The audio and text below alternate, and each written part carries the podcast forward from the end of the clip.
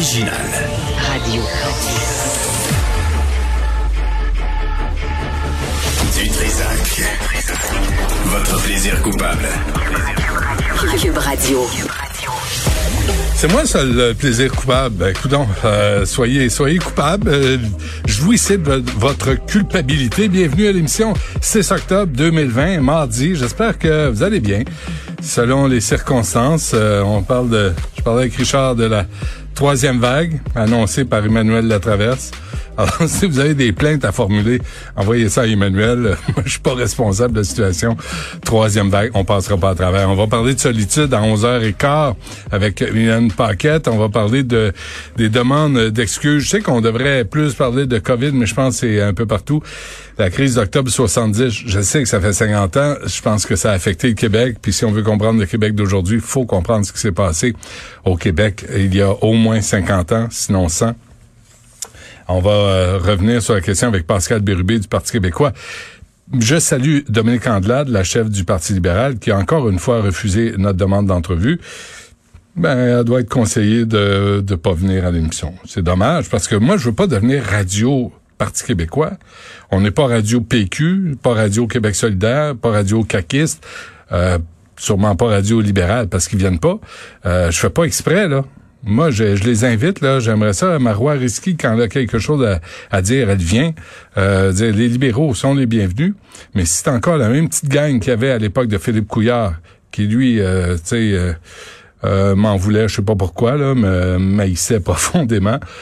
Puis, qu'est-ce que tu veux? Si c'est encore ça, le Parti libéral en 2020, si vous n'êtes pas capable de parler à des gens qui vont vous poser d'autres questions que celles auxquelles vous vous attendez, ben tant mieux, c'est correct. Euh, faites donc ce que vous voulez. Là, il y a, euh, vous avez vu que le parti, le, gouvernement euh, caquiste de, François Legault a fait des annonces hier.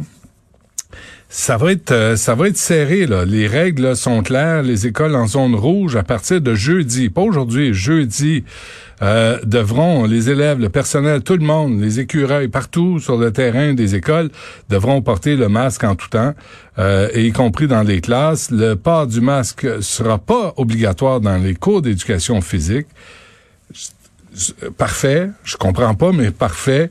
Euh, les écoles des élèves de secondaire 4 et 5 qui étudient en zone rouge iront à l'école une journée sur deux. Le reste va se faire de la maison. Euh, suspension de toutes les activités parascolaires, les compétitions interscolaires, de même que les sorties scolaires, sauf sport-études et art-études encore là, je suis pas sûr de comprendre, mais c'est pas grave, c'est pas ça l'affaire, je comprends pas dans vie. Et pour les enseignants, le port du masque sera également obligatoire dans des espaces réservés au personnel, même dans les salons, les cuisines euh, réservées aux, euh, aux, profs. Avec nous, il est président de la Fédération autonome de l'enseignement, Sylvain Mallette. Monsieur Mallette, bonjour. Bonjour, Monsieur Dutrisac. Bon, êtes-vous de bonne humeur ce matin? De quelle humeur êtes-vous? Ah ben moi je suis toujours de bonne humeur. Alors vous, avez Il y a des matins que ça paraît moins que d'autres. Oui, ça, je vous le garantis. ça je vous le rassure. Euh, dis donc on s'était parlé là, puis euh, je vous disais, vous êtes jamais content. Je vous reprochais de toujours être contre, mais au début de la pandémie, vous, de, vous aviez des demandes pour que au, au, gouvernement Legault de protéger le personnel euh, et le, tout le personnel qui travaille euh, dans les établissements d'éducation, les euh, les écoles, les écoles supérieures. Là, avec l'annonce d'hier, est-ce que ça, ça, ça répond à vos attentes? Ben, je pense qu'en partie, hein, ça, le, gouvernement s'est rendu euh, à l'évidence après deux mois de, de, de rentrée scolaire, là, euh, puis le fait que, puis, vous savez, on peut pas se réjouir de, de, de, la situation. Qu'est-ce que ça veut dire? Ça veut dire que euh, la pandémie gagne du terrain. donc, le, le, gouvernement doit prendre des mesures, doit resserrer les règles pour casser cette deuxième vague-là. Et là, on le sait, la deuxième vague, elle s'alimente en partie euh, dans le réseau scolaire euh, parce qu'on a euh, décidé de réunir. Le gouvernement a choisi le modèle, je le répète, le modèle de rentrée scolaire, c'est le modèle qui au printemps était jugé le moins probable, peu probable par tous les partenaires de l'éducation. Donc, c'est-à-dire? endiguer la, ben, c'est-à-dire que tous les partenaires de l'éducation au printemps, dans le cadre de la consultation qu'avait mené le, le, ministre, avaient dit qu'un modèle 100% des élèves dans 100% des écoles, c'était peu probable à cause des règles sanitaires qui devaient être réunies. C'est ce modèle-là qu'a choisi de mettre en place le gouvernement. Maintenant, on le constate, faut casser la deuxième vague là, qui déferle. Et donc, euh, c'est à la fois rassurant parce que le gouvernement se rend compte qu'il doit aller plus loin dans certains gestes, mais c'est inquiétant aussi parce que ça veut dire que le virus est encore plus rusé que nous autres. Donc, on doit continuer à poser des gestes. Quand, par exemple, le gouvernement annonce la mise sur pied d'une plateforme qui va permettre aux gens euh, d'être embauchés pour faire du, du de l'entretien et de la surveillance, ça répond à une demande qu'on a faite la semaine dernière parce que les profs passent plus de temps, trop de temps, à faire de la désinfection puis à faire de la surveillance qu'à être euh, en, soutien auprès de leurs élèves, particulièrement les plus vulnérables. Donc, ça, ça ah, y a, une demande qu'on portait. Il y a, il y a des bonnes Il y a un 25 millions qui vient avec ça, là, réservé pour les embauches. Donc, votre rapport avec le ministre Roberge s'est amélioré. Ben, c'est pas une question de s'améliorer ou de se détériorer. C'est, vous savez, on porte des revendications parce que la situation reste très très tendue dans les milieux. Là, parce qu'il faut bien comprendre que euh, dans les zones rouges, par exemple, vous savez, c'est pas juste d'annoncer quelque chose. Il faut être conscient de, comment ça va atterrir sur le terrain. Euh, quand il faut tenir compte aussi de la réalité de tous les milieux. Quand on est en milieu défavorisé, quand on est en, en, dans des bâtiments qui sont très âgés, qui sont mal aérés. Parce que vous savez, c'est pas tout de faire porter le masque aux élèves. Ça, c'est une chose, c'est un outil parmi tant d'autres.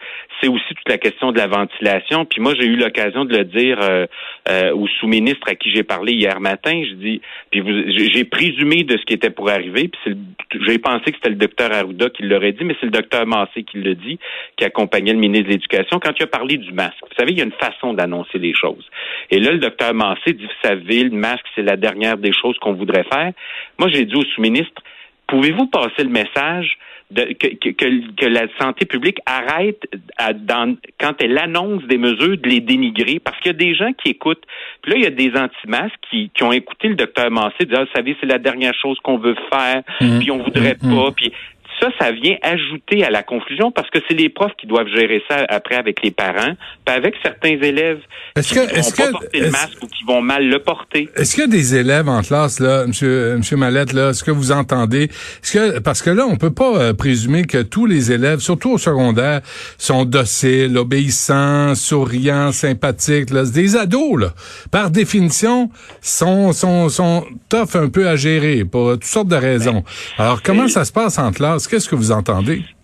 C'est la, nature même de ben l'adolescence, sans contester l'autorité, parce mm. qu'autrement, ça serait pas l'adolescence. Après, il y a des, périodes qui sont plus faciles que d'autres. Hein. On peut être un adolescent plus difficile, un adolescent plus facile, mais c'est pas simple. Puis l'adolescence, par définition, cherche à contester l'autorité parce que l'individu se construit aussi, aussi dans la, par la contestation, par la remise en cause d'un certain nombre de règles. Ça va être sa géométrie variable. Il y a des milieux où ça va bien, il y a des milieux où ça va moins bien. Mais, euh, vous savez, est-ce que les profs, euh, excusez-moi, mais est-ce que les profs sont obligés de, entre guillemets, se battre avec, ah, ben, euh, avec les, les élèves pour qu'ils suivent les consignes? C'est-à-dire qu'il faut rappeler sans cesse les consignes. Je pense que de façon très majoritaire, le son de cloche qu'on a, c'est que les élèves collaborent, les élèves comprennent tout à fait. Et euh, malgré ce que certains peuvent penser, là, que les, les élèves ont de la difficulté à suivre les règles, non. Mais évidemment, c'est pas naturel porter un masque. Un masque, c'est pas naturel d'assurer une distance physique entre un adulte et, et, un adolescent. On est dans une classe, on est dans une école, les, les classes sont bondées, les écoles débordent. Donc, c'est pas naturel, mais il y a, je pense, c'est vrai que les profs doivent répéter sans cesse les euh, les, mesures sanitaires, euh, mais euh, les cas où des élèves ne voudraient pas respecter les consignes pour le simple plaisir de pas les respecter, il y a un suivi qui est effectué. Maintenant, ça veut pas dire que c'est facile, ça veut pas dire que c'est mais mais un suivi là, un suivi, ça veut dire quoi L'élève se fait sortir de la classe, il est convoqué? Ben, il y, aura une intervention qui va être faite par la direction de l'école. Mais ça, ça veut dire quoi, M. Mallet? Ben, ça veut dire une rencontre. Ça, veut dire une rencontre où on va rappeler les règles à l'élève. On peut même appeler le parent ou les parents ou la personne est-ce que l'élève euh, qui, en est responsable. Est-ce qu'il peut être expulsé de temps s'il veut vraiment pas porter le masque? Ben, dans le code, il y a dans le code de vie de l'école des règles qui, qui, qui, vont justifier l'expulsion, mais on m'a pas rapporté que d'élèves avaient été qu'un élève avait été expulsé parce qu'il ne voulait pas porter le masque dans les aires communes. moi, ça n'a pas été à ma connaissance, mais l'expulsion est toujours possible. Mais vous comprenez que l'expulsion, c'est pour des règles, des, ben des, des, des, manquements graves là au code de vie de l'école. Là, on, parle de, de mesures sanitaires euh, qui doivent être respectées. Euh, puis, est-ce que c'est facile? Non. Euh, mais est-ce que c'est nécessaire? Malheureusement, oui. Puis moi, quand j'entends euh, certains, certaines personnes prétendre que euh, là, c'est comme si on sacrifiait une génération, c'est... Ben justement, attendez, là, je, vais vous poser la question de façon formelle. Là, c'était la dernière que je voulais vous poser. Je voulais savoir votre opinion là sur la sortie des pédiatres là, qui disaient en imposant le port du masque en tout temps, en retirant aux jeunes le sport, souvent leur seule source d'équilibre, nous ne changerons en rien la transmission de la COVID dans ce groupe d'âge si nous optons pour de l'enseignement hybride et trouveront un sous-sol pour se regrouper et sans doute pas pour étudier. C'est les pédiatres Marie-Claude Roy et Jean-François Chicoine et euh, sa génération sacrifiée. Vous en pensez quoi, ça, vous? Ben, moi, vous savez, euh, ça m'a. Moi, j'ai trouvé que la sortie était. Euh, puis peut-être que certains diraient, euh, si c'est le président de la FAE qui le dit, ça doit être bon. moi, je l'ai trouvé un peu exagéré. Pourquoi? Parce que une génération sacrifiée, c'est pas rien. Puis d'autant plus que je me suis demandé, ils étaient où eux à l'époque de Philippe Couillard quand il imposait un milliard 488 millions de compression au réseau des écoles publiques, ce qui a privé de nombreux élèves de services essentiels. Ils étaient où les pédiatres? Je ne les ai pas à, à ce moment-là entendus dénoncer les compressions alors qu'elles ont eu un effet réel et dramatique pour nombreux nombre de nos élèves. Et donc, moi, je pense qu'il faut dans une dans une situation comme vous savez, on marche dans l'inconnu. Hein? On marche en terre inconnue. Moi, je pense qu'on doit que, que les pédiatres, puis souvent les pédiatres, malheureusement, ils parlent des élèves, ils parlent des enfants, c'est leur métier, mais ils parlent pas des adultes qui les côtoient. Puis on sait maintenant c'est confirmé que c'est un virus aérosol qui, se transmet par l'air et on sait maintenant que les enfants âgés de 10 ans peuvent euh, propager de façon aussi efficace le virus que les adultes. Donc, il faut prendre acte de cette réalité-là, maintenant poser des gestes. Puis vous savez, à écouter, entre autres, j'écoutais le docteur Chicoine ce matin, euh, à l'écouter, il n'y a plus de cours d'éducation physique dans les écoles. C'est faux. Il y a encore des cours d'éducation physique. Malheureusement, pour 20 jours, il y a des activités sportives qui doivent être suspendues parce que là, c'est le poids de la santé publique. C'est ça, là, c'est à ça qu'on est confronté. Hmm. Donc, il, il, pourra toujours se faire des activités sportives pas plus que deux bulles, puis avec le respect de la distanciation. C'est clair que le sport collectif, le hockey, le football, le soccer, ça, c'est suspendu temporairement. Mais le fait que les cours d'éducation physique soient sans masque, euh, ça vous pose pas de problème? Ben, c'est que les cours d'éducation physique, parfois, vont, là, il, fait encore beau, donc ça se fait à l'extérieur. Beaucoup de cours d'éducation physique se font à l'extérieur, ce qui permet l'aération. Puis dans les gymnases, l'aération euh, est, évidemment plus facile à faire dans les gymnases qu'à faire dans les classes. Là. Mais ça veut pas dire qu'il faut pas faire attention. Ça veut pas dire que les profs d'éducation physique rappellent pas les règles, procèdent pas à de la désinfection de matériel, parce que tout le matériel des, ah tous les ballons, hein. après chaque, euh, oui, oui, après chaque euh, activité donc, moi, je pense que est-ce que est-ce que la situation est idéale? Non. Moi, je pense malheureusement que le gouvernement est toujours en réaction plutôt qu'il aurait dû anticiper. Puis nous, on dit que le gouvernement aurait dû s'appuyer sur l'expertise des profs parce que dès le début, il y a certaines mesures qui auraient dû être annoncées, notamment l'embauche de personnel de désinfection, du personnel. vous l'aviez euh, demandé il, y a, deux mois. Oui, oui, ouais, on l'a demandé. Bon, maintenant, il y a des bonnes annonces qui ont été faites. C'est une situation malheureusement, puis c'est ça qu'il faut prendre, il faut prendre conscience de ça. Ça veut dire que ça va mal dans les zones rouges, donc on doit prendre des mesures, puis plutôt que de parler de sacrifice général. Vous savez? Ouais, non, euh, je suis d'accord avec vous. Là, faut faut voir les mots utilisés là pour rallier les gens, pour ne pas les, les déprimer davantage, parce que là on trouve ça rough. Puis, puis maintenant, il faut s'assurer que tout le matériel informatique pour l'enseignement hybride, nous, ce qu'on aurait privilégié, c'est des demi-groupes, ce qui aurait permis une fréquentation scolaire à tous les jours dans l'établissement. Matin, midi? pas ce modèle-là qui a été choisi, mais maintenant, il faut s'assurer que le matériel informatique soit disponible, qu'il soit fonctionnel, que si ça marche pas, que l'élève peut communiquer avec quelqu'un euh, dans le centre de service scolaire pour l'aider à se brancher.